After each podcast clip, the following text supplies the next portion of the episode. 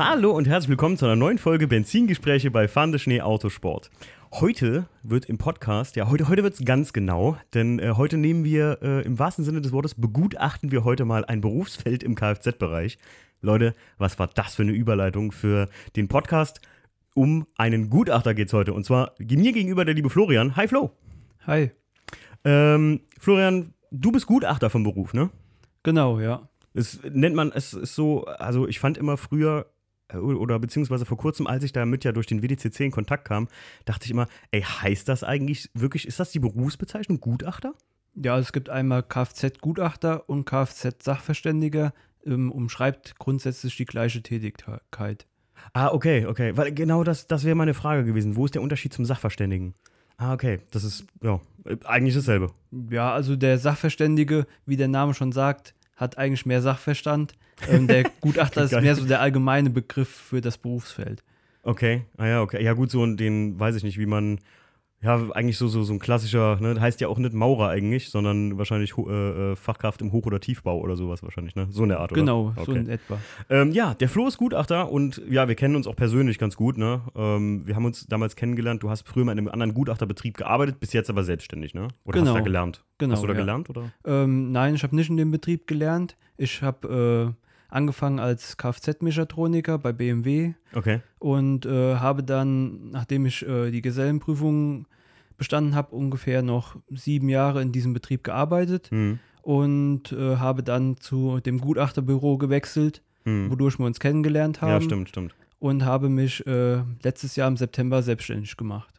Ja, ist auch ein, ist ein geiles Berufsfeld, um sich selbstständig zu machen. Ne? Also es ähm, ist wirklich noch so, weiß ich nicht, wie soll ich sagen, das ist eine der Sachen, wo du wirklich aktiv sagen kannst, ey, da kann ich relativ, wenn ich gut was drauf habe und einen Kundenkreis generiert habe, wie eigentlich auch als Kfz-Mechaniker, nur als Kfz-Mechatroniker, muss ich sagen, hast du ja den Punkt, da brauchst du schon eine Werkstatt oder sowas, wenn du dich selbstständig machst oder die, die Gebäude dafür. Und du brauchst ein gutes, gut ausgestattetes Büro, Kamera eine gute, was würde man noch sagen, was, was ist so Must-Have eines Gutachters? Ja, du brauchst gute Software, ähm, natürlich Ja, auch klar. viel Kenntnis im Bereich äh, Autos, klar. ähm, weil wenn du was begutachten sollst, dann solltest du möglichst viel Wissen von dem haben, was du begutachtest. Mhm.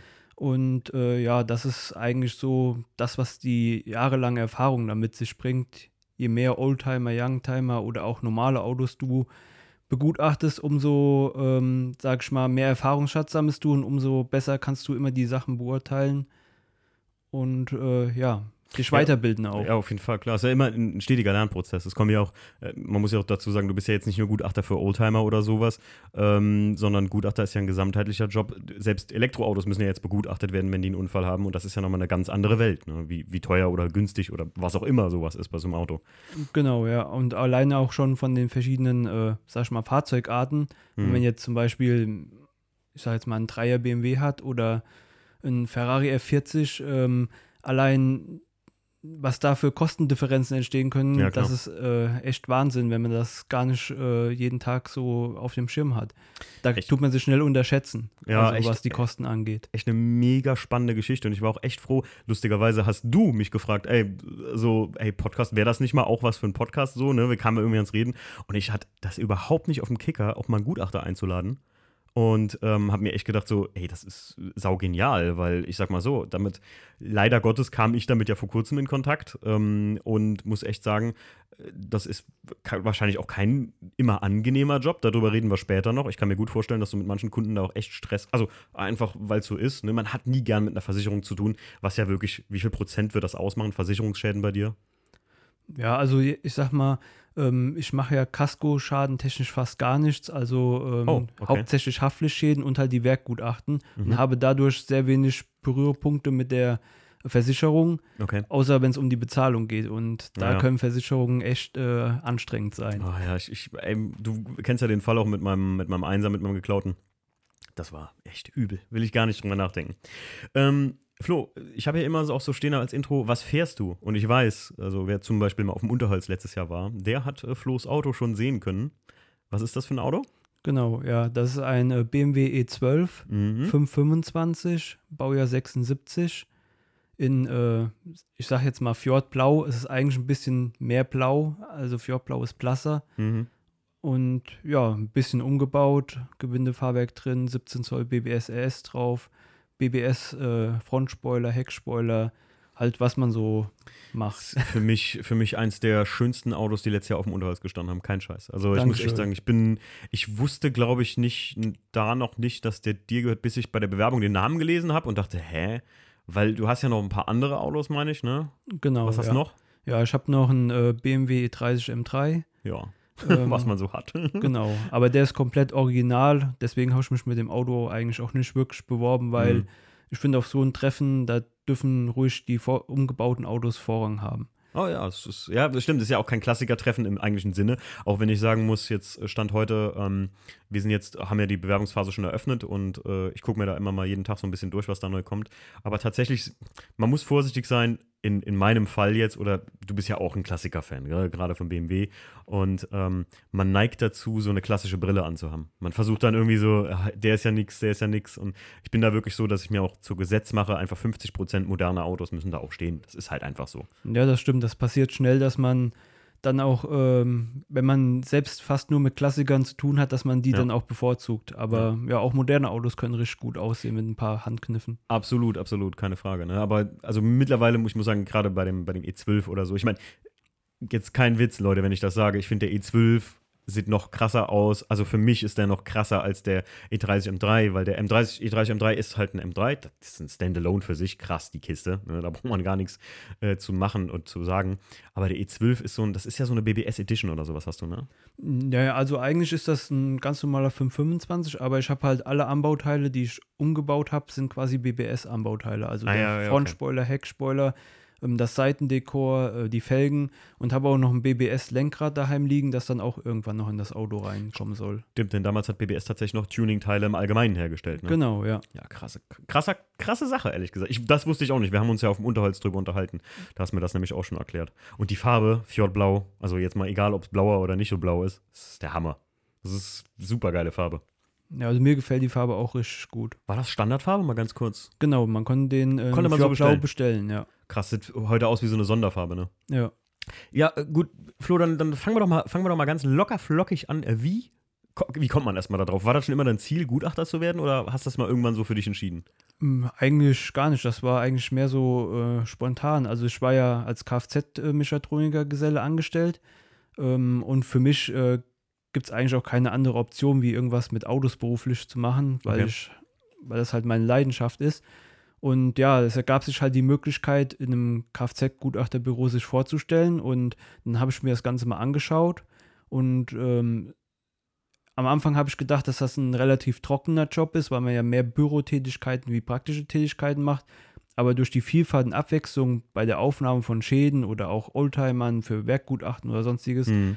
Ähm, habe ich dann schnell gemerkt, dass das doch äh, abwechslungsreich ist und mir Spaß macht und habe deswegen dann auch gewechselt in die Berufssparte. Okay, und, und du warst jetzt, also du warst ausgelernter Kfz-Mechatroniker schon, oder? Genau, ja. Und dann, wie, also, wenn jetzt einmal hier einer den Podcast hört und sagt, Mensch, da kann man sich einen E30 M3 von leisten, das will ich auch. äh, wie, wie würde man das, also wie, wie bist du dann weiterverfahren im Prinzip nach der Lehre? Ja, also ich sag mal, allgemein gibt es mehrere Varianten, wie man äh, Gutachter werden kann. Also Gutachter ist jetzt kein ähm, Beruf, der eine Meisterpflicht hat, wie zum Beispiel jetzt Fliesenleger oder sonst irgendwas. Ah, okay, Also theoretisch kann jeder Gutachter werden. okay. Ähm, das kommt halt darauf an, wie qualifiziert du als Gutachter halt rüberkommen möchtest. Ne? Also es gibt vereidigte Sachverständige, ähm, dann zertifizierte Sachverständige und dann gibt es auch den ungelernten Sachverständigen Gutachter. Okay, ist ja, ist ja so ein bisschen, würdest du sagen, das ist jetzt mal, also weiß nicht, ob das sagen, bist du, bist du zertifizierter, Vereidigter oder sowas? Ich bin dabei, eine Weiterbildung zu machen, die mich dann zertifiziert, weil ich das wichtig finde, dass man Mhm. auch nach außen hin ähm, offizielle Weiterbildung hat, die einem auch dann, äh, ja, es wirkt halt einfach professioneller. Ja, ja, ne? klar. Auch wenn man viel ähm, Berufserfahrung hat und viel Fachwissen, ähm, man kann noch so gut sein, wenn man eine Zertifizierung hat, ist das immer mehr wert, wie nur die reine Erfahrung. Äh, Würdest du aber auch sagen, jetzt, da du ja gerade die, die Zertifizierung so gesehen am Machen bist, würdest Ja. du sagen, das ist definitiv so, das bringt mich auch weiter? Oder würdest du sagen, so, ja, eigentlich ist es vieles, was ich schon wusste? Also klar, wenn man viel Berufserfahrung in diesem Beruf schon gesammelt hat, dann weiß man natürlich viel, Hm. aber grundsätzlich hat man nie ausgelernt, egal was man Ja, macht. ja, und klar, das äh, wenn man offiziell eine Weiterbildung macht, ist das immer sinnvoll. Okay. Also, weil ich dachte jetzt nicht, dass das so ein so Pseudo wie das Biosiegel, also nicht Biosiegel, aber so manche Gütesiegel ist, die man so im Einzelhandel kennt. Weißt du, nicht, dass das so ein Etikettenschwindel, wie man so schön sagt, nachher wird, dass, dass man da irgendwo von der Handelskammer die einfach sagen, ey, wenn du den Lehrgang machst, dann kannst du dir das und das davor hängen und so das und das. Also, es ist wirklich dann, kann man nicht anders sagen, wirklich eine Geschichte von, dass sich das auch weiterbringt und dass es gut, natürlich nach außen hin sowieso professioneller wirkt, einfach. Ne? Genau, genau. Also, es gibt in dem Berufsfeld leider auch sag ich mal so, Scheinzertifizierung. Mhm. Ähm, aber wenn man das nach DIN ISO macht oder nach sonstigen Vorgaben, dann äh, ist das auch eine richtige Zertifizierung, die dann auch überall anerkannt ist. Ah ja, cool. Also klingt gut, klingt gut. Und jetzt im Prinzip, äh, gut, dann äh, jetzt weiter. Also ich habe quasi noch, ähm, als ich beim Gutachter angefangen habe, habe ich nebenbei noch meinen Meistertitel äh, nachgeholt im Kfz-Handwerk. Oh, krass. Ähm, ja, weil mir das auch wichtig war, dass ich ähm, zumindest von den Grundvoraussetzungen her auch äh, möglichst hohen technischen Wissensstand äh, habe in allen möglichen Bereichen. Das ist ja. heftig, Flo. Also ich weiß, mein Kumpel, der, der Alex, der hat ja auch einen Meister gemacht und so und war damit so live dabei, als er den gemacht hat. Und ich habe mir ja selber, also die, den B1 bei uns gemacht und ey, das auch noch so dann nebenbei ist schon viel, krass. Respekt. Ja, und ich habe dann quasi äh, knapp ähm, sechs, sechseinhalb Jahre in dem Betrieb gearbeitet. Mhm. Ja, und äh, letztes Jahr zum Sommer hin habe ich mich dann dazu entschieden, die Selbstständigkeit anzufangen, weil, ja, wie das manchmal so im Leben ist, es trennen sich Wege Klar. oder man ist unzufrieden und muss was Neues ausprobieren. Sicher. Und dadurch hat sich das ergeben. Gut, bist du, sind wir ein Alter? Also ich bin Baujahr 87. Ja, sind wir ein Alter. Ne? Also jetzt, manche haben mich ja mal gefragt, wie alt ich bin. Und dann habe ich immer gesagt, rate mal. Und manche schätzen mich tatsächlich äh, äh, jünger, äh, als ich denn doch bin. Aber ähm, ja, 87 sind wir auch beide. Äh, kann ich gut nachvollziehen. Ich meine, ich bin jetzt selber in so einem Umfeld, kann ich sagen, wie es ist. Äh, gerade bei den aktuellen Spritkosten und so überlege ich mir auch, ich liebe meinen Job, absolut. Ne? Aber ja, man, man ist noch in dem Alter, wo man sagt, so mit, mit, Mitte 30 oder so, da kannst du noch was verändern, da kannst du noch eine Veränderung beruflich gut durchmachen und damit vielleicht dann einfach in den Lebensabend einkehren, so in die Rente oder sowas gehen. Aber finde ich respektabel, echt krass. Also im, im Grunde genommen ist es aber so, dass du äh, dich Sachverständiger nennen kannst, wenn du eine abgeschlossene Kfz-Mechatroniker-Ausbildung hast, oder wie verstehe ich das jetzt? Oder musst du da in dem Beruf auch mal gearbeitet haben? Also im Prinzip bist du Gutachter, egal welche Qualifikation du hast, wenn du das machen möchtest. Ach so. Allerdings ist das natürlich, äh, ja, man kennt das selber, wenn man zu einem Autohaus geht und sagt, ich bin Gutachter und die fragen, einen was über Autos und man hat überhaupt keine Ahnung davon, Ach, krass. würde das ja relativ schnell auch das klar so sein, dass man eigentlich gar keinen technischen Hintergrund hat, das ähm, Das ist ja heftig, das ist so gesehen keine geschützte Berufsbezeichnung. genau, ja. Ach, krass, das ist ja wie mit dem Stief, wie der immer sagt, so Fotograf, da wurde das auch mal weggenommen und jetzt darf sich jeder ne, in Anführungszeichen, ich möchte jetzt nicht an, an Hobbyfotografen oder so, die vielleicht auch mal äh, nebenbei was mit dem Kleingewerbe verdienen, aber jeder Hampelmann, der irgendwie eine Kamera halten kann, darf sich jetzt Fotograf nennen. Rein theoretisch, jeder, der eine Kladde halten kann und ein Blatt Papier in die Hand nehmen kann, der darf sich rein theoretisch Sachverständiger nennen. Genau, und deswegen gibt es auch viele Ach, schwarze krass. Schafe in dieser Boah. Berufssparte, ähm, wo dann natürlich im Endeffekt der Kunde, wenn er da ein Gutachten in Auftrag gibt, äh, mhm. äh, eher negative als positive Erfahrungen macht. Ach, krass. Ja, das wusste ich aber auch nicht. Ich, ich weiß, ich hatte das mal mitbekommen, dass irgendwie hier Mareike Fox oder so, so Fox-Gutachten oder, oder ähm, da konnte man so Wertgutachten vom Fahrzeug erstellen lassen. Da dachte ich mir noch, wenn das irgendwie irgendeine Tuning-Gedöns jetzt da anbietet, äh, hä, wie, wie, wie einfach muss es denn dann sein, Gutachter zu werden? Hab mir aber nicht weiter große Gedanken drum gemacht, aber jetzt, wo du das erleuchtest, ist ja heftig eigentlich.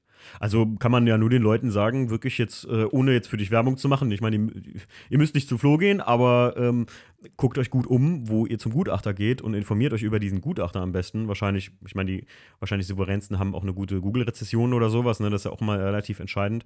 Ähm, weil man könnte halt auf man kann nicht anders sagen, jemanden stoßen, der einfach mal so Gutachter aus der Hosentasche ist, ne?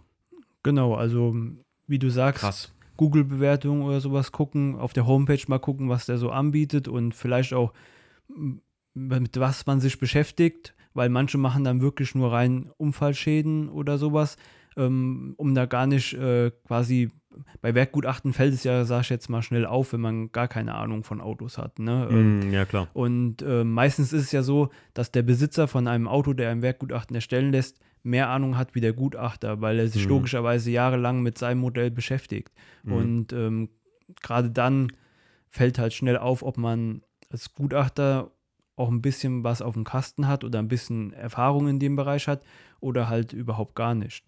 Gerade mal so als Tipp vielleicht fürs Wertgutachten, kann man sowas auch wahrscheinlich an einem Preis sehen, die ein Gutachter vielleicht auch dafür verlangt. Wo kann ungefähr so ein normales Wertgutachten liegen? Zwischen welcher Preisspanne wird sowas bei Kollegen oder dir, so, sag mal, wo, wo liegt da so das Niveau ungefähr?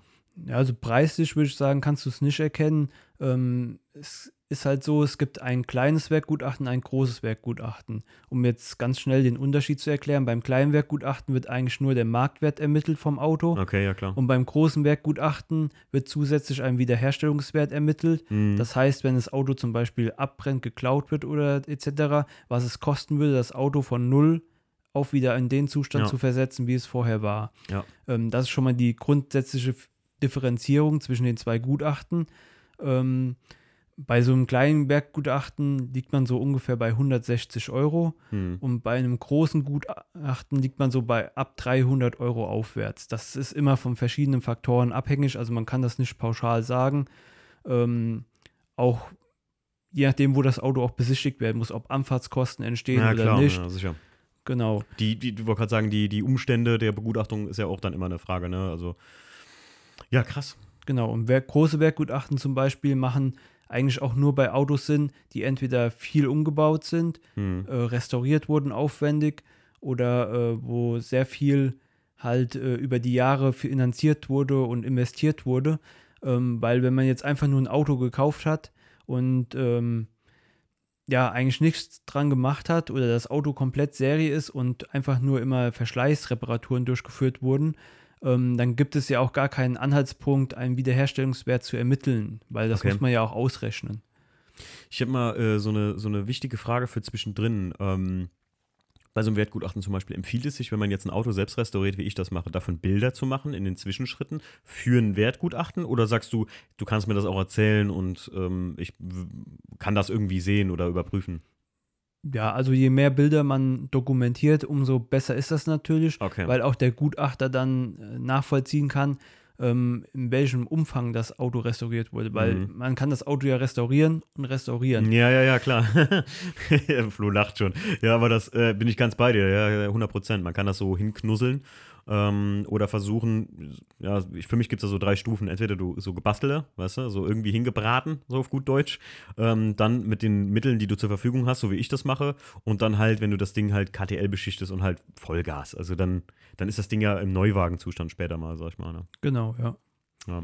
Aber es ist auf jeden Fall, sagst du, eine gute Sache, wenn man sowas fotodokumentiert, im Allgemeinen auch. Ja, also je mehr Bilder man macht, äh, ist immer gut. Ähm, auch gerade wenn irgendwas passiert, ähm, wie zum Beispiel die Halle brennt auf einmal ab, je mehr Bilder man zwischendurch gemacht hat, genau, ähm, umso eher kann auch ein Gutachter im Nachhinein, wenn das Auto mal weg ist oder verbrannt ist, auch Mhm. ähm, rekonstruieren, in welchem Zustand das Auto überhaupt Ja. war. Schwierig, ja. Ja, gerade beim Diebstahl, ich habe es ja selbst gemerkt, wie schwierig das ist. Ähm, ich meine, ich hatte genug Bilder, aber der Gutachter, der damals da dran war, das war aber jemand, der von der Versicherung gestellt wurde.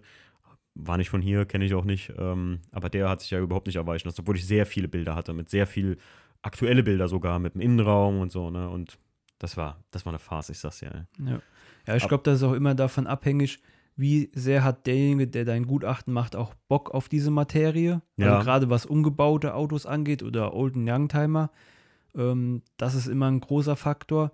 Und natürlich, genau, tut er im Sinne der Versicherung das Ganze erstellen oder auch wirklich neutral, dass für, sowohl für die Versicherung als auch für den Kunden nachher faire Preise rauskommen. Das hatte ich äh, ganz am Anfang so voll die Bedenken beim WTCC, als der Gutachter hinkam. Aber da der Mann selber sehr Motorsport aktiv war, der Gutachter, hatte der auf einmal direkt, hat mir so zwei, drei Fragen gestellt, die man nur beantworten konnte, wenn man auch wusste, was das für ein Auto ist. Oder auch überhaupt auf die Fragen kommt man nur, wenn man wusste, was das für ein Auto ist. Und dann dachte er auch so, boah, das, aber äh, ich weiß, mein Gutachter hatte lange daran, der hat vier Monate daran geknabbert. Ich weiß, wir hatten ja auch manchmal darüber gesprochen, dass ich gesagt habe, so, ey, ist das normal? Am Endeffekt ist es wirklich, alles hat sich zum Guten gewendet, kann man nicht anders sagen. Und der hat auch noch zwei, dreimal danach tatsächlich, als alles durch war, angerufen und gefragt, und wie sieht es mit dem Auto aus? Hast du es wieder so und so da hingekriegt und sowas.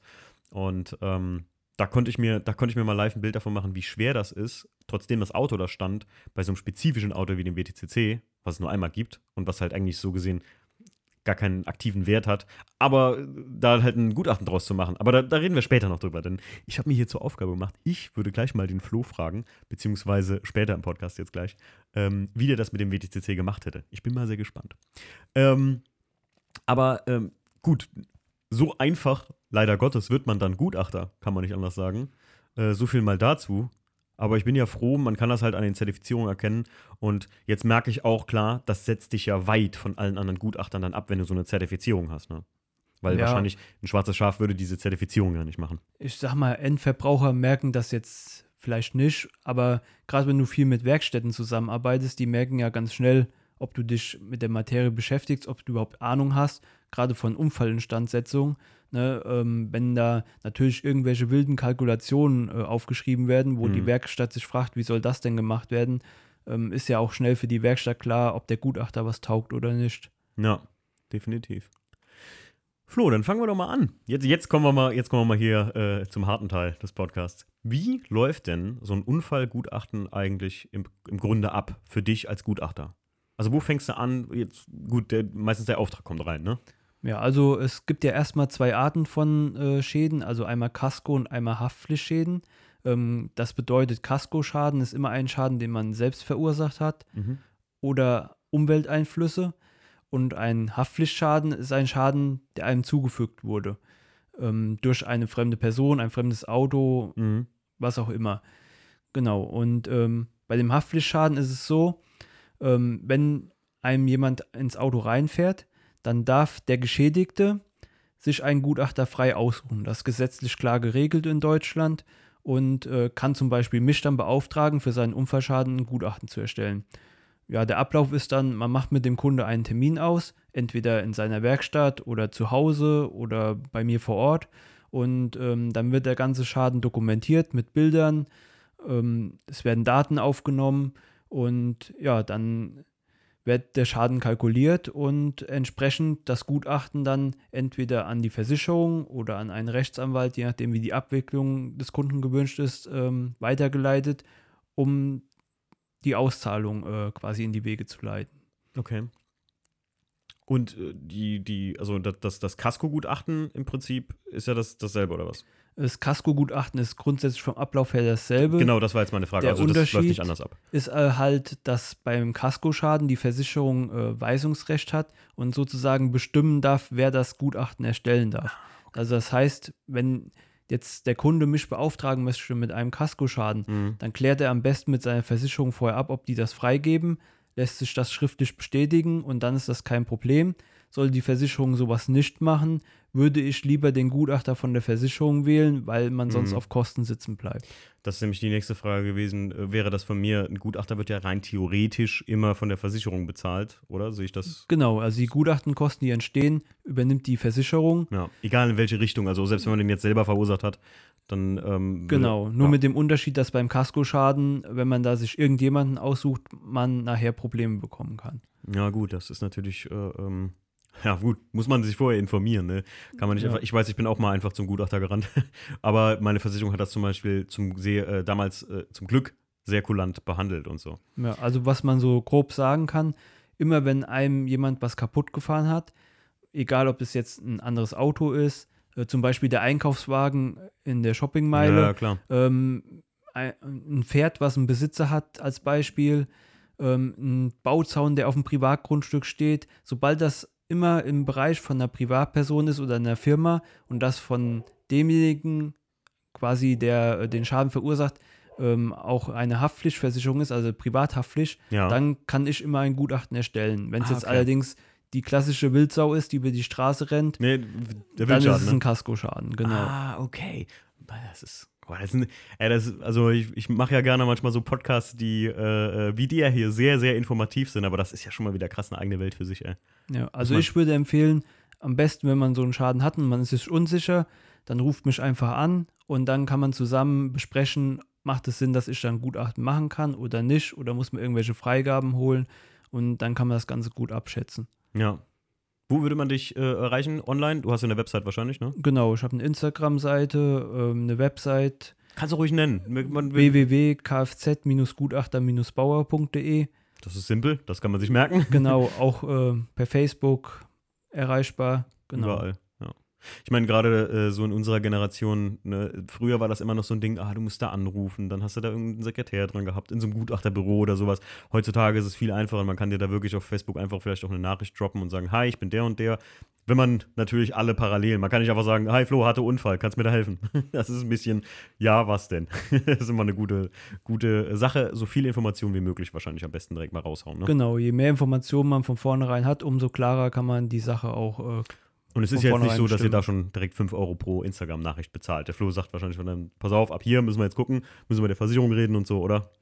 Ja, also wie gesagt, wenn jemand anruft, äh, die Beratung, ob jetzt ein Gutachten gemacht werden kann oder nicht, ist, ab, ist 100% kostenlos. Und ähm, alles andere sieht man dann, ähm, was in Auftrag gegeben wird. Ja, klar. Ja, ja, sicher. Ja, sehr, sehr geil. Hast du da auch, äh, sag mal, ist das denn eigentlich so, wenn du jetzt da zu einem Gutachten fährst, sagen wir mal, jetzt ist ein Unfall passiert, du bist bestellt oder so, sind da nicht immer so, dass die Leute da, ich meine, ich bin, mir ist das selber so gewesen. Ich bin, der Gutachter kam, das Auto stand draußen und ich huschte so um den rum und guckte so genau, was macht der denn jetzt da? Und versuchte noch so Smalltalk zu führen, um auszuloten, wie sehr bewertet der das denn jetzt? Hast du oft mit sowas zu tun? Ja, klar, man hat äh, Ku- Kunden, die interessiert das im Prinzip gar nicht. Oder manche sind auch, wenn es zum Beispiel über die Werkstatt äh, läuft, ist der Kunde manchmal gar nicht vor Ort. Achso, aber es gibt natürlich auch äh, Leute, die gerne dann fragen, was man macht, aber es ist auch kein Problem, ich erkläre das gerne, weil ich habe keine Geheimnisse, ähm, was ich da mache. Wäre meine, wäre meine Frage jetzt gewesen, äh, geht das manchmal auf Nerv oder sagst du, nö, ich erkläre das immer sehr gern?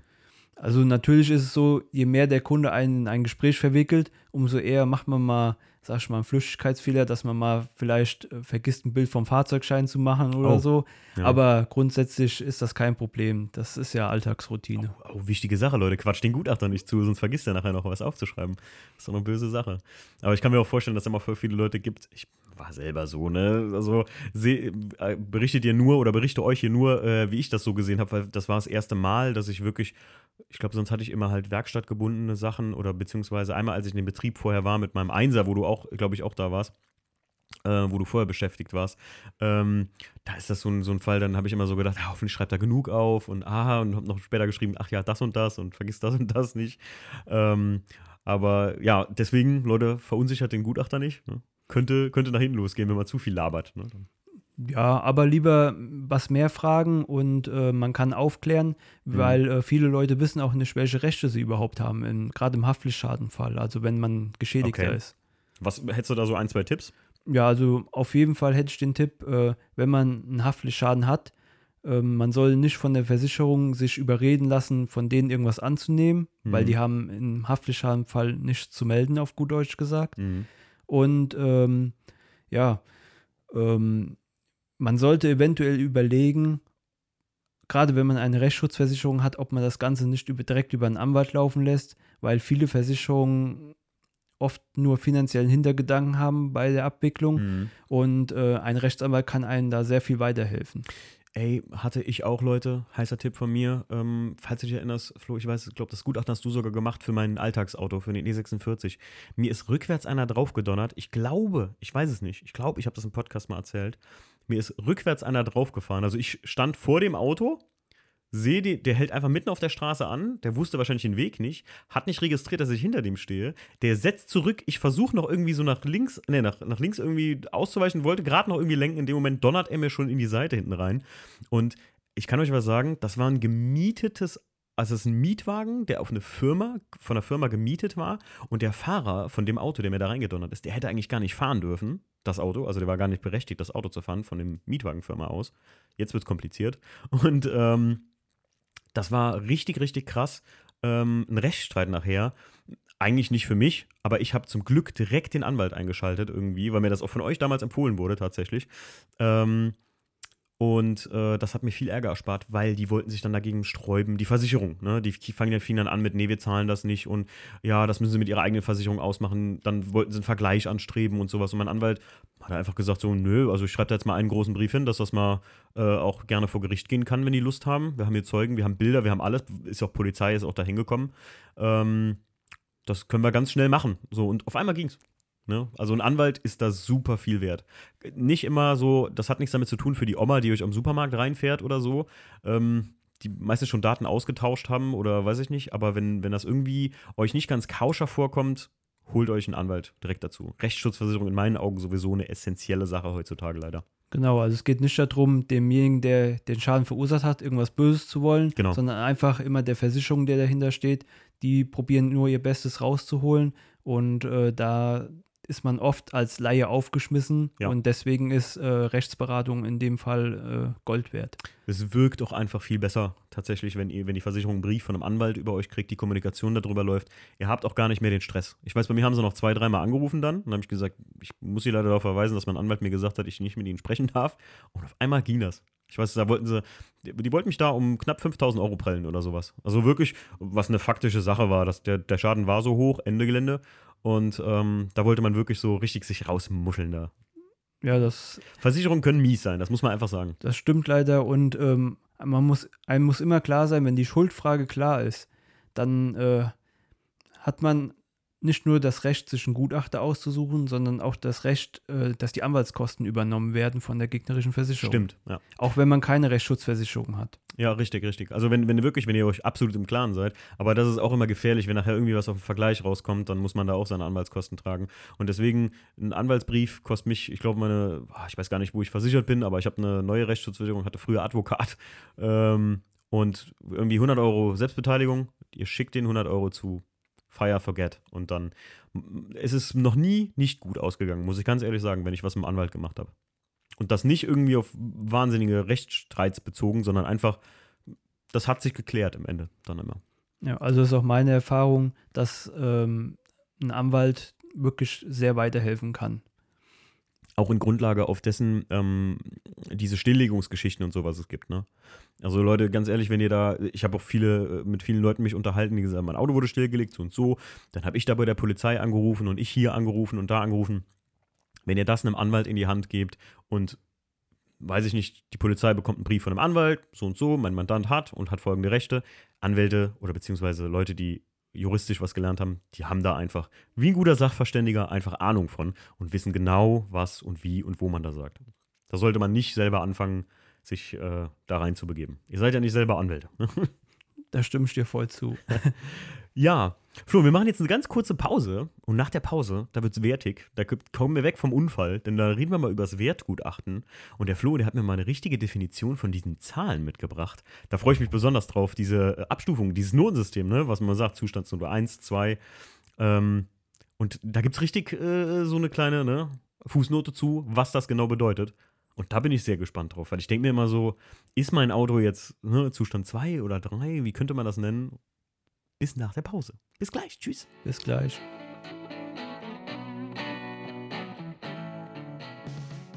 So, wir sind wieder da.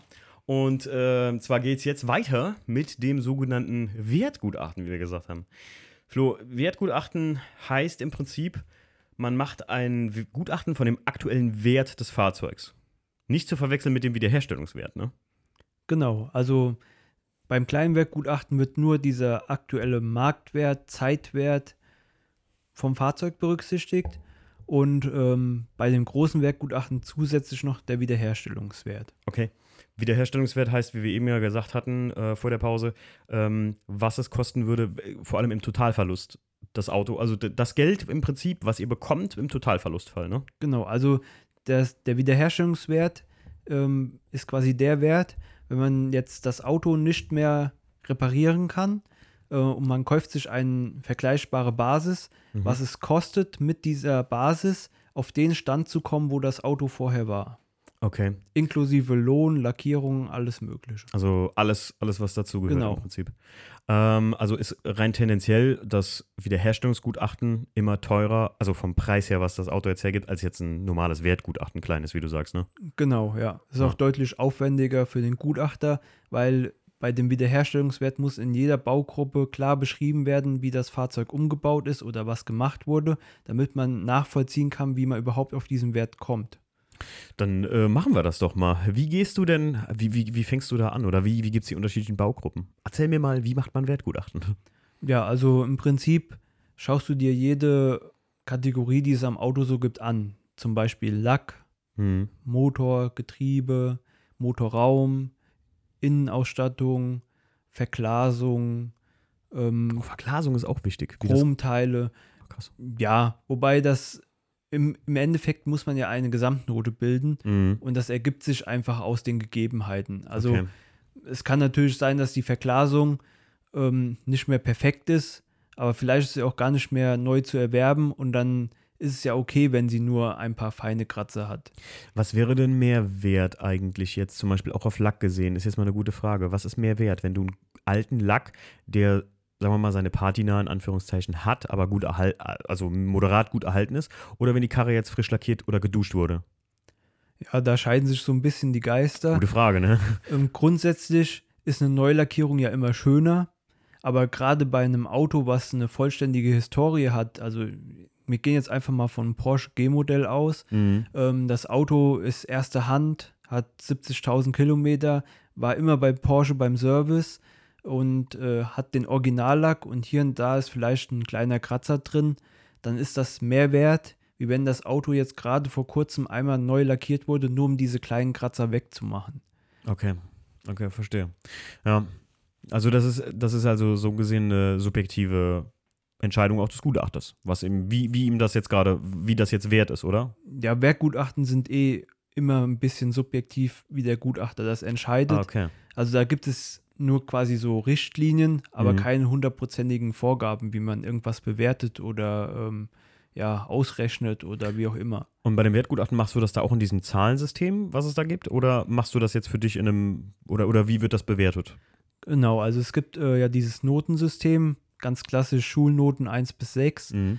Ähm, also ich mache das für mich nicht so, dass ich jede Kategorie eine extra Note gebe. Mhm. Ich schaue mir einfach das Auto an, dokumentiere das alles und entscheide mich dann nachher für eine Gesamtnote, die jetzt sich jetzt nicht aber anhand von Einzelnoten ausrechnet. Mhm. Ähm, es gibt auch Gutachter, die das wirklich dann so extrem machen und jede Kategorie einzeln bewerten und dann bildet sich natürlich daraus Eine ein Quersumme Schnitt. daraus, ne? Ja, genau. genau. und ergibt sich die Gesamtnote.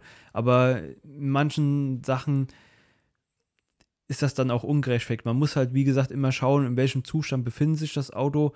Ähm, ist es Originalzustand oder nicht? Und dann ist, sag ich mal, ein gebrauchter Zustand eher hinzunehmen, wie wenn es jetzt perfekt restauriert Ja, wurde. ja. Also das ist immer Weil Ich abzuwägen. bin ganz ehrlich, also jetzt gerade, äh, wo ich mit dir drüber rede, stellt sich mir die Frage so, wenn ich jetzt meinen Class 2, den ich restauriere, voll lackieren lasse einfach und nicht nur die Stellen, ich meine, der hat hier Beulen und Kanten und so und den nicht nur aufpolieren lasse, weil der Lack eigentlich in einem okay Zustand ist. Unten drunter, der müsste halt in der, unter den Schwellern und so, das müsste halt auf jeden Fall neu lackiert werden und Einstiege so ein bisschen.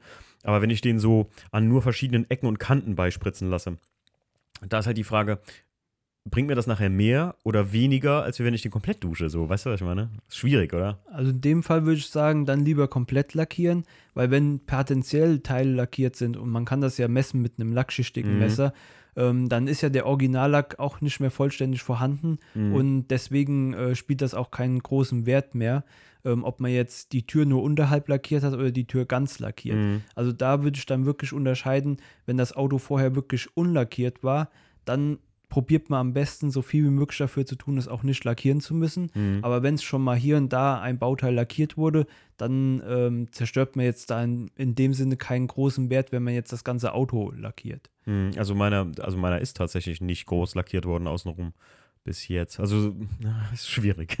ist schwierig, was man da macht. Es ist ja auch immer eine Geschmackssache, was man persönlich besser findet. Mhm. Ne? Also es gibt ja Leute, die sagen, mir ist wichtig, dass der Lack schön neu aussieht und glänzt. Und manche sagen, ähm, für, ich finde das ganz cool, wenn hier und da mal so ein bisschen Geschichte vom Auto erzählt Du jetzt wird. persönlich? Also ich muss sagen, das kommt immer auf das Fahrzeug drauf an. Hm, Also es gibt Fahrzeuge, da finde ich es dann besser, wenn es lieber ganz lackiert ist. hm, Und dann gibt es Fahrzeuge, da finde ich es dann besser, äh, wenn es wirklich noch Originalzustand ist.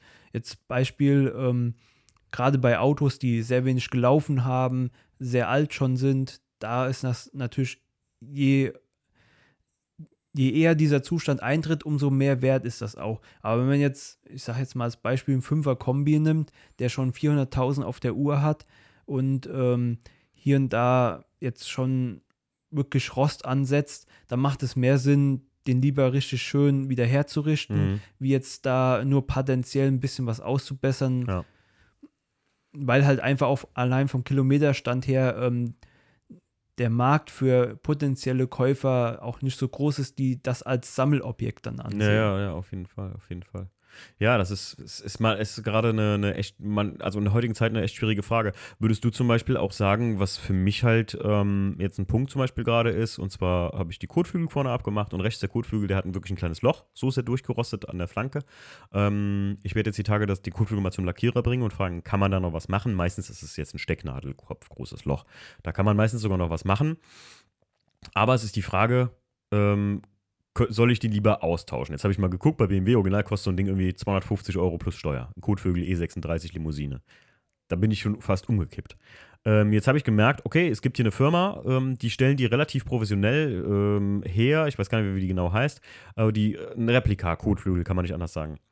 Mindert sowas auch den Wert oder würdest du, also, oder sind, äh, ich meine, eigentlich ist es fast klar, aber würdest du, könnte man sowas außer Acht lassen und sagen, das mindert jetzt den Wert nicht so extrem, oder würdest du sagen, es müssen immer Originalteile sein?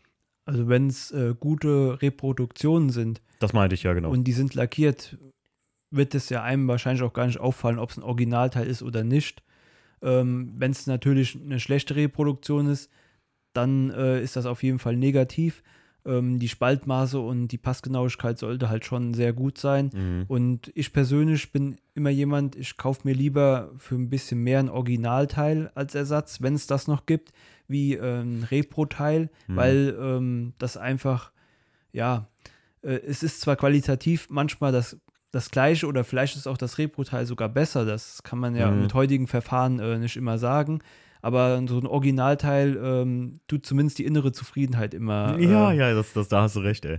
Besser darstellen, ja. Aber ja, ich, ich, bin, ich bin da echt bei dir, weil gerade beim Kotflügel bin ich echt am gucken, ob ich ähm, halt äh, auch einen Gebrauchten oder sowas finde. Aber Limousine vorne, rechts, Kotflügel, vielleicht stand des Podcasts, wenn der hier draußen ist, ist habe ich schon einen gefunden, aber es ist gerade echt schwierig und deswegen bin ich halt hart am überlegen, ob ich so ein Repro-Teil hole, wie du sagst, oder halt einen Originalen. Aber der Originale, also der kostet halt das Fünffache von dem Repro-Teil, ne? Das ist Wahnsinn.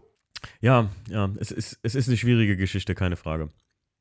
Ähm, äh, und jetzt würde ich mal echt mal mich mal persönlich, was, was, Sekunde, was mich auch persönlich richtig interessiert, ist, ähm, du jetzt als Gutachter, von was machst du lieber ein Gutachten? Von einem Oldtimer oder von einem vielleicht sehr teuren exotischen Auto oder von einem jemand, der wirklich viel Geld um, umgebaut hat oder investiert hat in das Auto? Was ist, was ist angenehmer zum, oder ja, sag mal, was findest du geiler? Ja, also da ich ja auch äh, selber fast nur umgebaute Autos fahre, äh, reizt mich sowas natürlich mehr. Mhm. Also da ist auch egal, ob das jetzt ein Oldtimer, ein Youngtimer ist, ein modernes Auto oder auch ein Track-Tool oder mhm. sowas.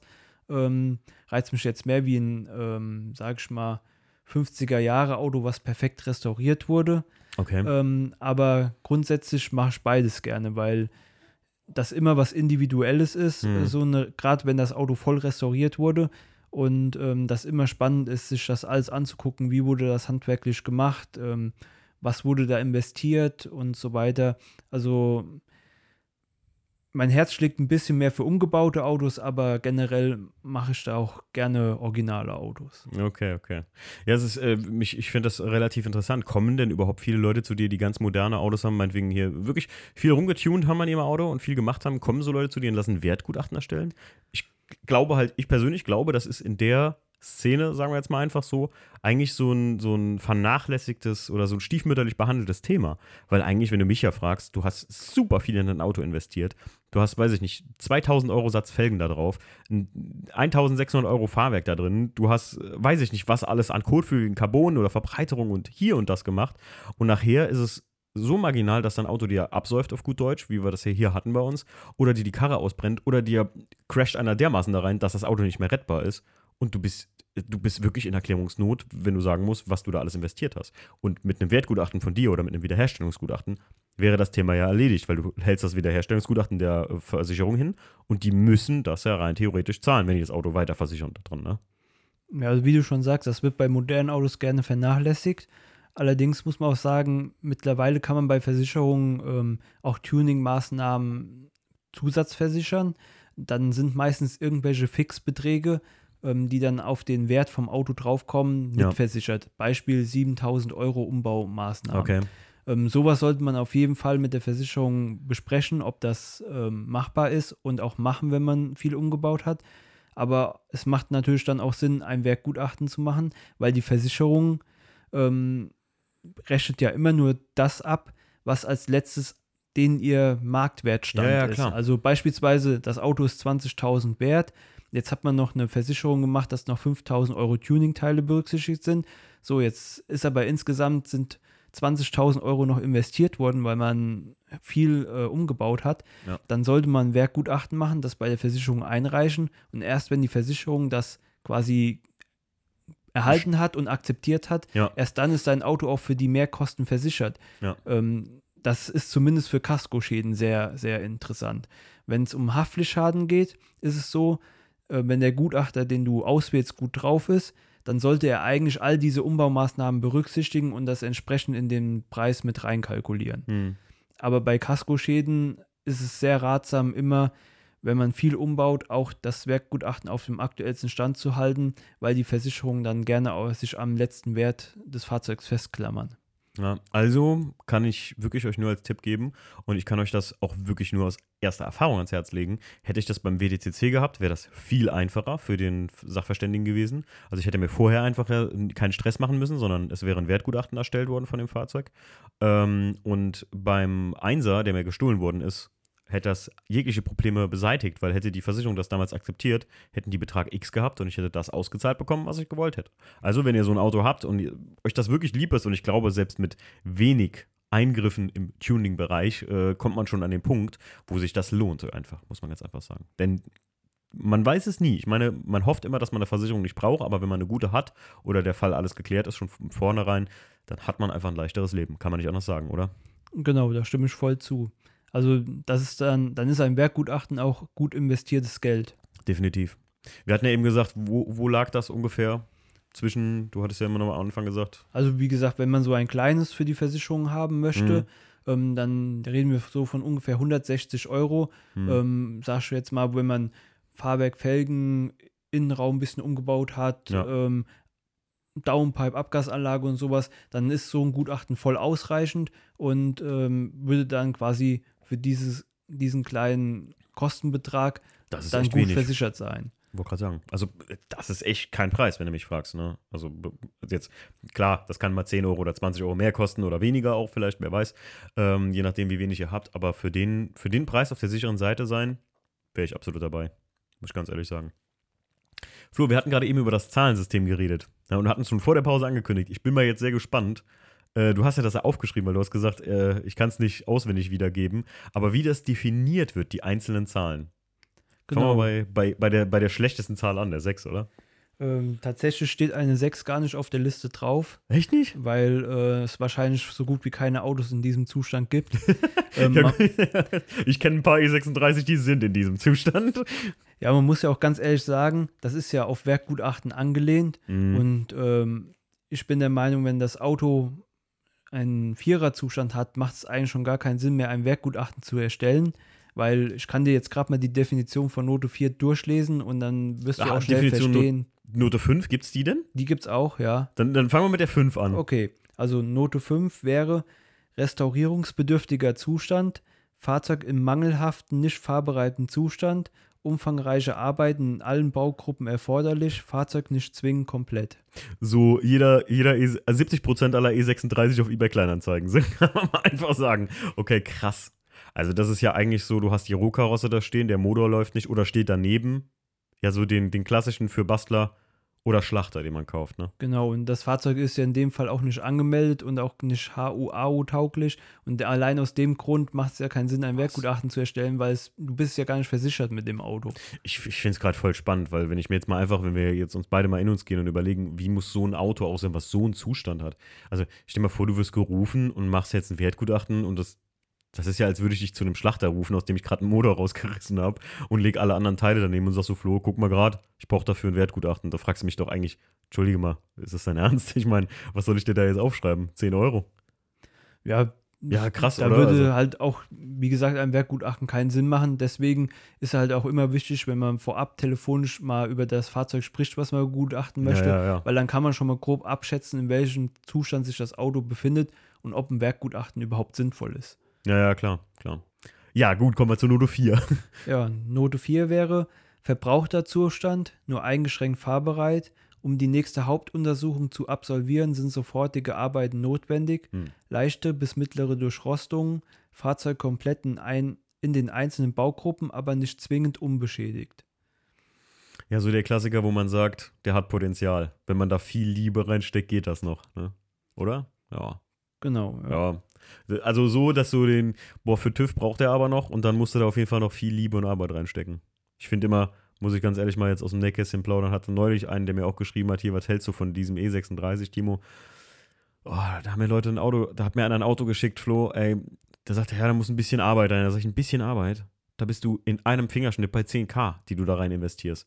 Die Leute haben manchmal keine Vorstellung davon, wie viel man noch in so eine Kiste investieren kann und muss. Gerade bei der Ersatzteillage, wie wir gerade drüber gesprochen haben. Code Philipp, 250 Euro, bam. Und da ist er noch nicht lackiert, ne? Oder? Ja. Das ist echt, ich finde, manche Leute, die sehen das zu, ja, dieses, der braucht ein bisschen Liebe. Ja, manche Leute, die haben auch eine viel zu gute Vorstellung, von was ihr Fahrzeug vom Zustand her ist. Also ich bin auch schon Autos schauen gefahren. Da habe ich schon nicht mal an der Haustür geklingelt, da war schon wieder weg. Echt, weil du Angst hattest, dass du dem mal gleich sagen musst, dass das Ding Zustand, weiß ich nicht, was ist. Naja, wenn du äh, gesagt bekommst, das Auto ist im Top-Zustand und die Spachtelmasse platzt am Dach ab, ähm, dann weißt du schon, wie gut er sein muss. Mich würde mal voll interessieren, was du zum Stiefsam Audi 80 Competition sagen würdest, in dem Lackzustand, wie er ist. Weil der Lackzustand ist ja wirklich, der ist finito, aber der Wagen hat halt nur 70.000 Kilometer runter und hat eine lückenlose Historie. Das wäre schon fast spannend, jetzt einfach, was du da sagen würdest. Also, was glaubst du? Was, meinst du, der Wagen ist vom Lack her einfach in so schlechtem Zustand, dass das den Wert des Autos überwiegt? Meinst du, das ist so schwierige Geschichte, ne? Ja, Sowas. das Problem ist halt, wenn man den Lack äh, in keinster Weise mehr retten kann, dann Nee, bleibt einem kannst du ja nicht. nichts anderes übrig wie neu lackieren. Mhm. Und dann ist es ja auch in dem Sinne keine Wertverschlechterung, weil der schlechte Lack wäre ja deutlich mehr Abzug wie ein neuer Lack, wenn es keine andere Möglichkeit mehr gibt. Aber, aber rein theoretisch, wenn ich jetzt das da gelesen habe, so Zustand 4, wo wir jetzt gerade ja bei sind, dann wäre das Auto ja sogar nicht mal ein Zustand 4, weil es ist jetzt keine, das, der läuft, der ist einwandfrei, der ist trocken. Ähm, Auspuff für, ne, also sagen wir mal einfach, der Auspuff hätte jetzt kein Löchchen. Ähm, dann wäre das ja nicht mal, dann wäre das ja schon fast Zustand 3, weil es ist bis auf das Lackkleid ist der tipptopp. Genau, dann wäre das Lacklight halt eine super schlechte Note Ja, und die anderen Gruppen würden das dann wahrscheinlich Auf- wieder ein bisschen aufgleichen.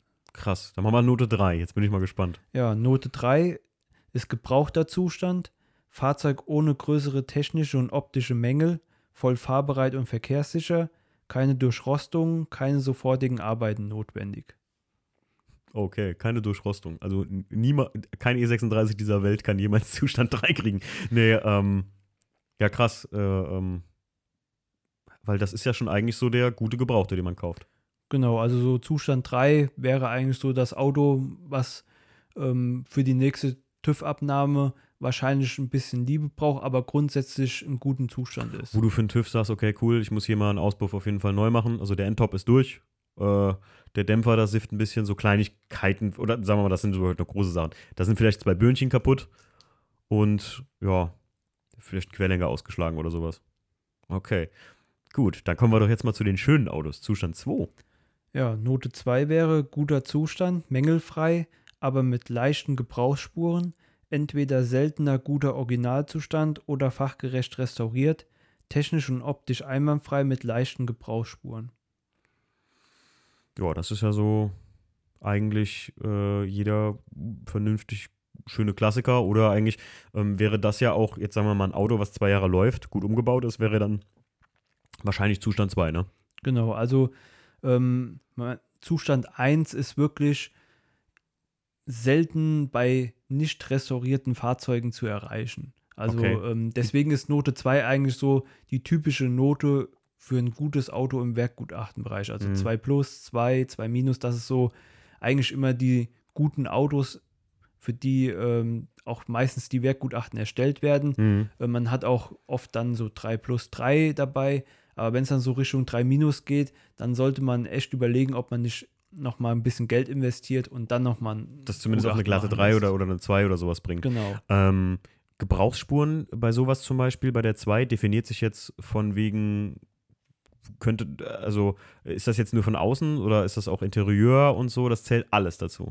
Genau, also es bezieht sich immer auf alle Baugruppen.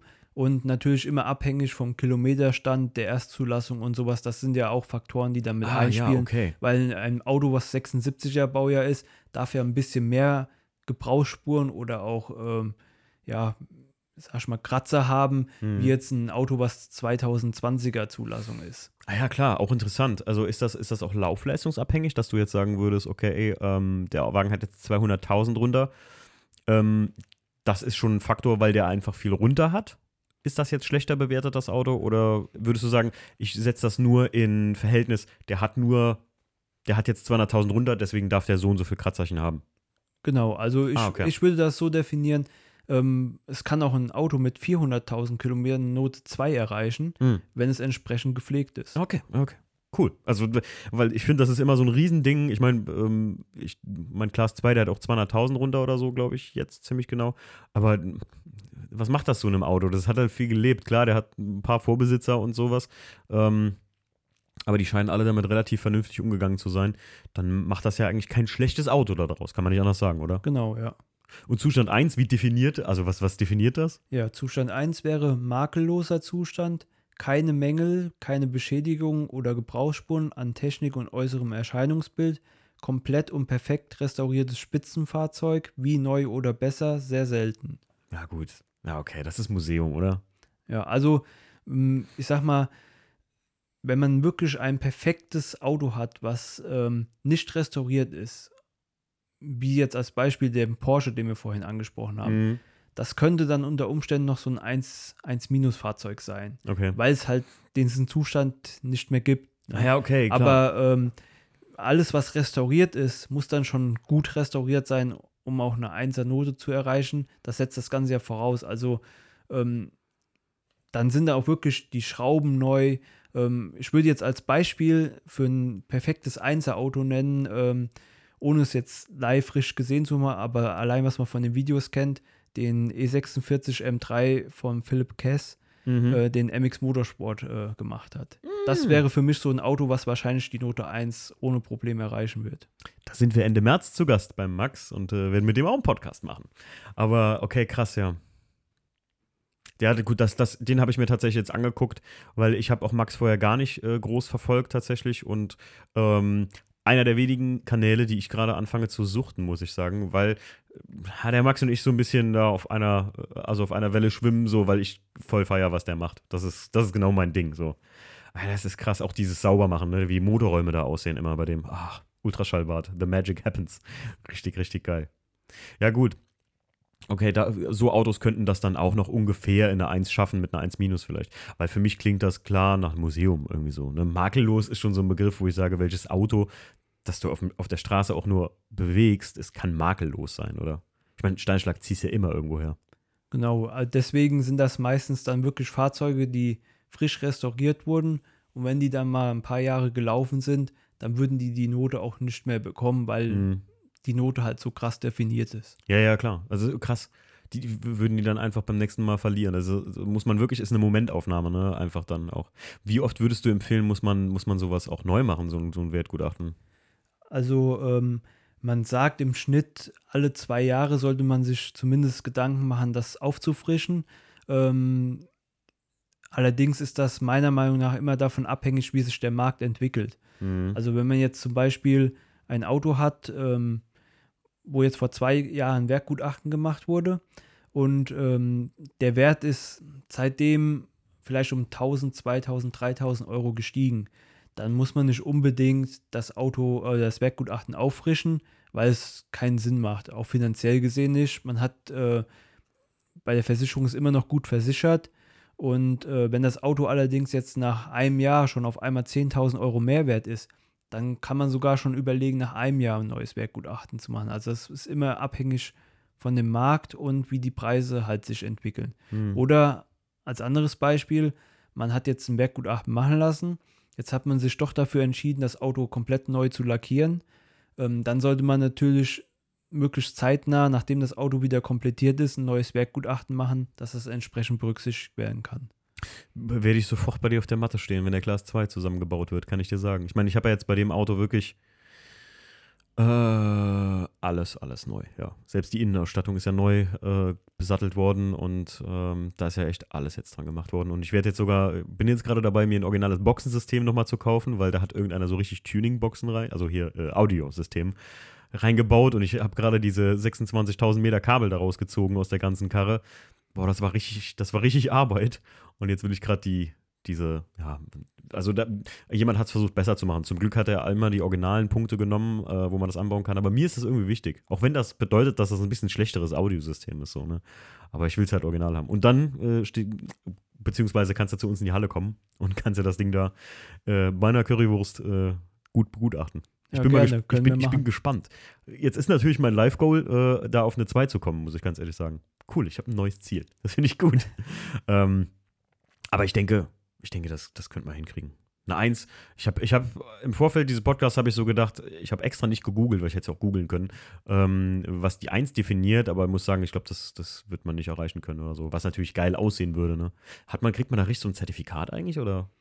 Ja, also du hast in deinem Werkgutachten ähm, die Zustandsnote ähm, auf dem Deckblatt stehen, dann gibt es diese Notenbeschreibung, mhm. da ist die auch nochmal aufgeführt, da ist auch dass man auch lesen kann, ähm, welche Note was definiert, was ich gerade vorgelesen habe. Mhm. Das sieht dann auch der Kunde, ähm, dass er auch ein bisschen nachvollziehen kann, wie die Kriterien bei dieser Benotung ah, ja. sind. Okay. Genau. Wie wichtig, wie wichtig ist sowas oder muss man, muss man Wertgutachten machen, um eine Haarzulassung zu bekommen eigentlich? Also man muss kein Werkgutachten machen, um eine Haarzulassung zu bekommen, aber viele Versicherungen verlangen, wenn man eine Haarzulassung hat, ein Werkgutachten. Ah, okay. Also verstehe, okay, verstehe. Und ähm, also ich, ich meine jetzt zum Beispiel, ähm, ich hatte mein Auto äh, jetzt über den ADAC, über diese Youngtimer-Versicherung da versichert, äh, hatte ich auch in Insta mal gepostet. Wenn ihr 25 seid und mehr als zwei Autos habt, oder beziehungsweise ich ich glaube, ihr braucht noch ein weiteres Auto und das Auto ist mindestens 25 Jahre alt, kann man das echt gut machen. Und die haben mir jetzt auch vor kurzem geschickt, falls ich ein Wertgutachten habe, kann ich denen das noch nachreichen, ähm, damit das Auto auch für diesen Wert dann da versichert ist. Ähm, und ich dachte erst so, oh, ist das Pflicht? Und dann habe ich aber auch gehört, dass es viele ähm, vom AVD gibt es auch so äh, Klassikerversicherungen oder so. Da ist das immer vorausgesetzt, dass man sowas hat. Genau, also es gibt Versicherungen, die äh, schreiben das vor. Mhm. Dann äh, kann man das Auto trotzdem schon zulassen, aber meistens ist dann so in der Frist von vier bis acht Wochen sollte man dann ein Werkgutachten einreichen. Mhm. Ähm, es gibt aber auch Versicherungen, die äh, errechnen anhand der Eckdaten ähm, einen Grundwert Dafür versichern die den erstmal. Mhm. Und ähm, wenn jetzt natürlich das Auto mehr wert ist, weil ja. irgendwelche Sachen umgebaut wurden oder das Auto generell zu niedrig äh, taxiert ist bei denen, dann ähm, ist man natürlich so lange unterversichert, bis man dann Werkgutachten nachreicht.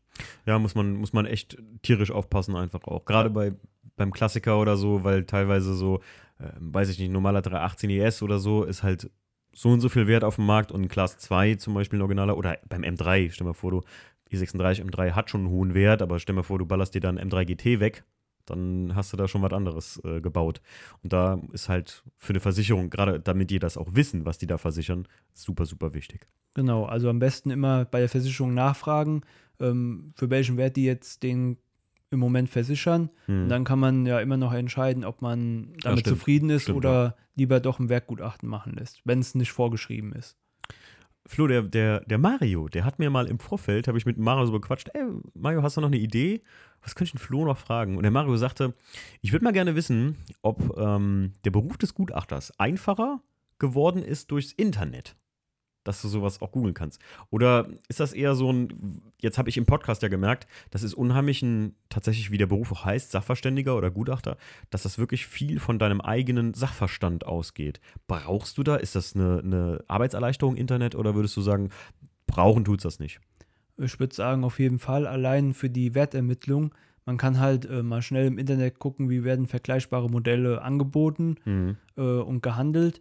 Und ähm, früher musste man dann ja eher, sag ich jetzt mal, ähm, rundfahren und gucken, ob sowas zufällig bei einem Händler gestanden hat und wie das dann halt angeboten Ach, krass, wurde. ja, stimmt. Also es gibt, gab früher auch für bestimmte Sachen so Bücher. Anhand von den Büchern konnte man dann Werte ausrechnen.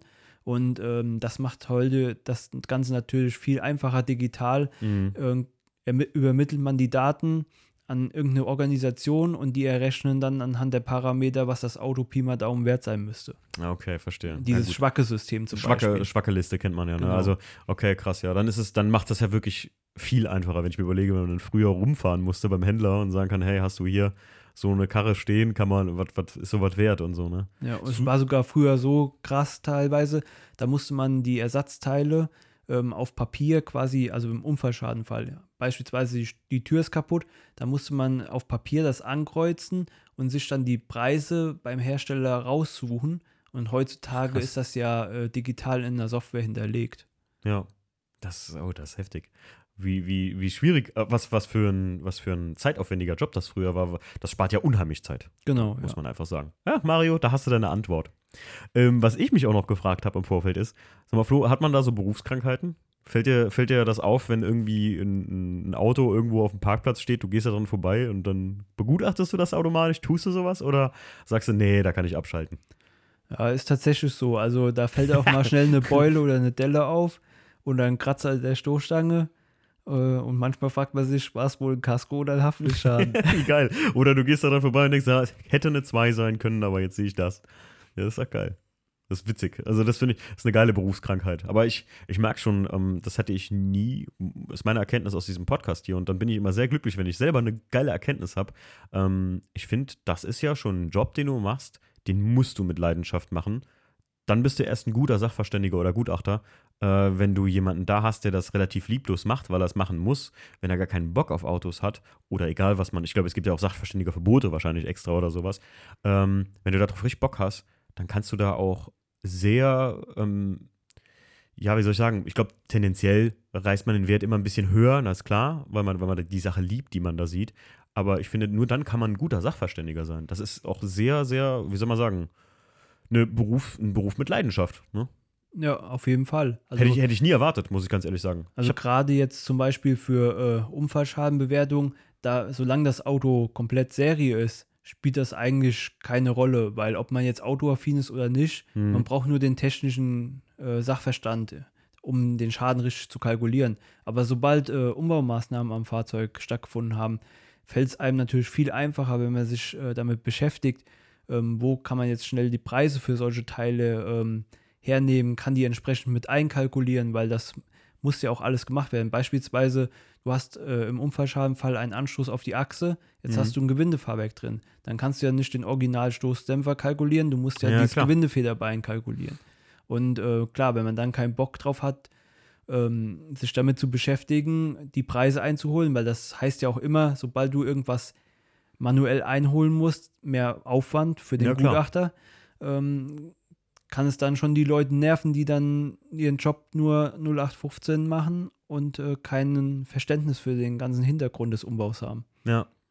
ja, krass. Also alleine deswegen sollte man sich schon einen guten Gutachter suchen, der das irgendwie, wo man vielleicht auch mal mit telefoniert hat, wie mit dir oder so, so zwei, drei ähm, Anhaltspunkte hat, dass der das aus Leidenschaft macht, vielleicht selber Autos liebt und, ne? Ja, also gerade Werkgutachten macht dann eigentlich überhaupt keinen Sinn, bei jemandem zu machen, wo man das Gefühl hat, der hat gar keinen Bock da drauf. Ja, dann sollte man das lieber abbrechen wahrscheinlich. Also wenn man da irgendwie hinfährt und merkt, "Hm, das ist nicht so meins, dann muss man, sollte man ehrlich zu sich selbst sein und sich da lieber vor Geld, was man irgendwie in die Tonne tritt, bewahren. Ja, Ja. krass. Ohne jetzt Werbung für dich zu machen. Aber ich meine, es gibt bestimmt noch andere Gutachter, die wie du einfach eine Leidenschaft dazu haben, keine Frage. Ne? Klar, ja. Ähm, ich frage mich, äh, beziehungsweise habe mir hier im Vorfeld auch aufgeschrieben, Flo, ähm, beim WTCC jetzt, da hat der Gutachter bei mir ja vier Monate gebraucht. Ich weiß, der Mann war da wirklich mit sich am Knabbern, dass er da irgendwie einen, äh, äh, einen Preis für das Auto zustande brachte, weil das halt so einzigartig ist. Wie, was wäre dein erster Step gewesen, als ich, wenn ich gesagt hätte, ey Flo, ich brauche ein Wertgutachten für die Versicherung, für, das, für den WTCC? Kannst du mir mal erzählen, was der Wert ist? Was wäre so dein erster Step gewesen? Also ich glaube, bei dem Auto wäre ich so vorgegangen, ich hätte erstmal das Basismodell mir angeschaut Hm. und dann erstmal geschaut, wie das Auto überhaupt gehandelt wird. So, dann hätte ich äh, geschaut, ob es vielleicht äh, Rennwagen gibt, die angeboten werden, wo Mhm. man vielleicht da eine Preisvorstellung hat. Und äh, man, es gibt ja immer die Möglichkeit zu recherchieren, was hat so ein Bodykit damals gekostet. Mhm. Ähm, da muss man halt notfalls das irgendwie preislich kalkulieren, ähm, das Bodykit draufrechnen, vielleicht einen Abzug machen für Gebrauchsspuren oder so Mhm. und äh, muss halt gucken, okay, gibt es jetzt irgendwas Vergleichbares, was vielleicht optisch ganz anders aussieht, aber was man vom Aufwand her mit dem Umbau vergleichen kann. Hm. Oh, ja, das ist ein guter Punkt. Ne? Und äh, anhand von diesen Parametern kann man sich dann normal einen Wert herleiten. Klar, ist natürlich äh, Ansichtssache, ob der jetzt richtig ist oder nicht Mhm. im Endeffekt. Aber ähm, das wäre jetzt so meine Vorgehensmethode in dem Fall. Ähm, es gibt halt Fahrzeuge, da gibt es eigentlich keinen richtigen Wert für. Und Ja. gerade wenn Fahrzeuge umgebaut sind, ist das eh immer ein schwieriges Thema, weil Leute das immer anders gewichten. Ähm, Ja. sag, das fängt ja schon bei der Felge an. Ähm, man, man schreibt jetzt rein dreiteilige Felge, ja, die kann 250 Euro kosten, das Stück, die kann Mhm. aber auch 3000 Euro das Stück kosten. Ja, es ist, ähm, ich muss sagen, das war so lange echt schwierig für den Mann. Ich bin da ganz ehrlich, ich war auch echt pissig irgendwann und habe meinen, meinen Frust ein bisschen an dem abgeladen. Dann, ich habe einen Versicherungsmakler, wo das drüber läuft halt und der war auch noch sauer auf den Kerl und der hat mit mir wirklich eine Stunde telefoniert und hat mir wirklich sein Herz ausgeschüttet, dass er gesagt hat, ich bin ganz ehrlich, ich habe mich davor gesträubt, das anzufangen die ganze Zeit, weil das so eine schwierige Geschichte wird. Ein Glück war, dass ich dann tatsächlich einen Zeitungsartikel gefunden habe, wo damals der WDCC gewonnen wurde. Und da stand drin ein Rennwagen für die Straße mit einem Gesamtwert von 61.000 Euro. Und das war 2007. Und dann konnte der anfangen zu rechnen, weil dann hat er das einfach genommen, Bodykit, hat das alles abgeglichen. Das passte, Inflation, bisschen Gebrauchsspuren und so. Und dann kam er irgendwann auf den Wert. Genau, Und das war- sowas. Sowas ist dann für einen Gutachter natürlich Ja. hilfreich, wenn es da irgendwo Zahlen gibt, was so ein Neupreis von sowas war oder Ja. der Gewinnwert oder Ja, was genau. auch immer. Ähm, dann anhand dessen kann man schon viel besser arbeiten, wie wenn man von Null anfangen Ja. muss. Dadurch habe ich übrigens rausfinden können, wie die Vorbesitzer von dem, von dem Auto alle hießen. Also habe alle Vorbesitzer rausgefunden und habe einen noch in eBay, äh, in eBay sag ich schon, in Facebook gefunden. Und der hat auch mit mir geschrieben und hat dann gesagt, ja, ja, ich habe den Wagen 2000, ich glaube 14 oder 15 hatte er den gekauft. Und du musst überlegen, Preis ausgeschrieben war damals 61.000 Euro und er hat den Wagen damals dann von dem Sohn von der Gewinnerin, meine ich, gekauft, hat er mir erzählt, für schon nur 20.000 Euro. Muss man überlegen, wie, also, ne, was so ein Auto dann mal eigentlich Wert hatte und wie der dann gefallen ist über die Jahre und ich habe ja unter 10 dafür bezahlt. So, Ja, das Problem bei dem Fahrzeug ist wahrscheinlich auch gewesen, es war ja quasi ein One-Off mhm. und ähm, dann hast du halt das Problem, wenn keiner sich dafür interessiert oder auch keiner weiß, dass es das Auto so richtig gibt und nachfragt, dann ist natürlich der Preis auch niedrig. Das hat der Gutachter mir auch gesagt, ne? Der sagte halt, ey, Timo, das ist ein Wert für jemand, der das unbedingt haben möchte, für der dieses Auto haben will und der dafür, ich kenne ein paar, die dadurch, durch das, das Bild mit der Flut, die da drauf kamen und haben gesagt haben, ey, wenn du das Auto verkaufen willst, sofort, ich nehme das. Ähm, die das unbedingt sammeln, haben wollen, wie mit allem. Ne? Das gibt es ja vielleicht jemand, der sagt, ey, ich wollte schon immer so einen Wagen haben. Oder den einen Originalen von Engstler. Ähm, die können den natürlich nachher, vielleicht weiß ich nicht, die machen ein Angebot und sagen, ey, hier, hast 100.000 Euro wenn ich den so inserieren würde und sage und schreibe einfach rein, Bodykit, Breitbau, Spoiler oder so, der gibt mir vielleicht nur 5000 Euro dafür, weißt du? Ist halt auch immer, äh, wie sehr gewichtest du den Wert davon, ne? Genau. Subjektiv. Ja. Und da sollte man sich auch, und da hast, hast du eben ja schon gesagt, sollte man sich auch selbst nicht überschätzen. Also äh, man muss immer relativ nüchtern sehen. Klar ist jedem sein Autochen unter seinen Liebling und sein Schatz sehr viel wert, aber das spiegelt leider oft nicht den monetären Wert äh, wider, den Dinge haben. Ne? Da muss man ehrlich zu sich selbst sein auch oft. Ne? Also ähm, man sollte in dem Fall, auch wenn man jetzt äh, da überhaupt keine Ahnung hat, was so ein Auto wert sein könnte, auch ruhig mal den Auftrag ablehnen. Ach Das- so, ja, klar. Äh, aber auf der anderen Seite, wenn man äh, sich damit beschäftigen sollte, dann muss man halt auch Zeit investieren und ordentlich recherchieren. Und je mehr man recherchiert, äh, dann findet man meistens auch ein gutes Ergebnis. Ja, also so ist es ja ausgegangen bei mir, muss ich ganz ehrlich sagen. Und ich, wie gesagt, äh, hegte auch kein böses Blut mehr, habe auch der Versicherung geschrieben, dass das so schnell abgezahlt und alles gemacht wurde, ähm, weil jede andere Versicherung hätte sagen können, sie haben sie nicht mehr alle, sie haben das Auto unter einem normalen 320i inseriert. Die haben mich nur gebeten, dass ich bitte im nächsten Jahr, also dass ich jetzt auf jeden Fall im nächsten Jahr ein Wertgutachten, wenn das Fahrzeug, wenn ich das behalten sollte und wiederherstelle, dass ich dann bitte nochmal ein Wiederherstellungsgutachten davon machen lasse, weil sonst möchten sie das nicht mehr weiter versichern, durch die Blume so. Verstehe ich auch, ne? Ja, macht es ja auch dann nachher für alle Parteien einfacher, falls nochmal ein Schadenfall eintritt. wenn der jetzt morgen abbrennen würde oder so, dann sagen die, alles klar, hier ist ja ihr Geld, sie wissen ja, was das Auto wert ist, tschüss. Macht's für alle einfacher, ganz klar. Ja, Flo, jetzt sind wir schon äh, zum Ende des Podcasts. Mal. Es hat mir sehr viel Spaß gemacht, muss ich sagen, aber du kommst mir nicht ganz ungeschoren davon. Eine Lieblingskategorie äh, der Hörer, die großen drei, die kennst du auch, ne? Ja, klar, kenne ich. die großen drei habe ich mir äh, natürlich mal für dich auch wieder ausgedacht. Ich mache es nicht immer, habe ich gesagt. Ne? Das ist wie was Leckeres zu essen. Das sollte man auch nicht jeden Tag essen, sonst wird es irgendwann langweilig. Äh, wir fangen mal an. Ähm, Klassiker. Du äh, bekommst ein Auto mit Note 4. Aufbauen oder verschrotten? Also das ist sehr stark abhängig von dem Auto. Sagen wir mal, es würde sich lohnen, den aufzubauen, aber es würde verdammt viel Arbeit bedeuten. Also ich würde sagen, wenn man eh sich individuell in dem Auto auch verwirklichen will, dann ist das die perfekte Basis. Hm. Wenn man allerdings das Auto original herrichten will, dann vielleicht sogar eher schlachten oder verschrotten. Ah, das ist ein guter Punkt. Also, also sagst du, wenn, wenn, man, wenn man sagt, okay, ich will hier selber was dran machen, dann ähm, und ein bisschen mich verewigen so. Und äh, außer du willst das Original und eins zu eins und dann, ja gut, stimmt. Ja, weil wahrscheinlich, wenn man es nur eins zu eins herstellt, die Kosten deutlich das übersteigen, wofür man ein perfektes Auto nachher bekommen kann. Das sind wir wieder beim Repro-Teil, ne? Also wenn man mit Repro-Teilen arbeiten möchte, dann kann man sich da ruhig mal rangehen, aber wenn man sagt, ey, ich will das so 100 Prozent, dann. Genau, und individuell ist es ja dann trotzdem nicht. Und dann lieber so aufgebaut, wie es einem Spaß macht. Und dann ist auch meistens, sag ich mal, in der Szene das nicht so schlimm, wenn man so ein Auto nicht so aufbaut, wie die Szene sich das vorstellt. In ja, ja, ich weiß, was du meinst. Ich weiß, was du meinst. Ähm, zweite Frage, und jetzt bin ich mal sehr gespannt. Wir reden hier von Tuning-Teilen. OEM oder Replika? Oder Originalteil oder Replika? Darf es auch mal ein Replika sein? Also Replika darf es gerne sein, wenn die Qualität passt. das ist, ja, das ist, das ist, wenn Replika aber, so gut ist, dass die Qualität fast wie OEM ist, dann ist es fast schon kein Replika mehr, oder? Ja, aber es gibt ja auch manche Sachen, als Beispiel beim E30 M3, ähm, die Heckklappe gibt es ja von diversen ähm, Firmen in Carbon. Okay.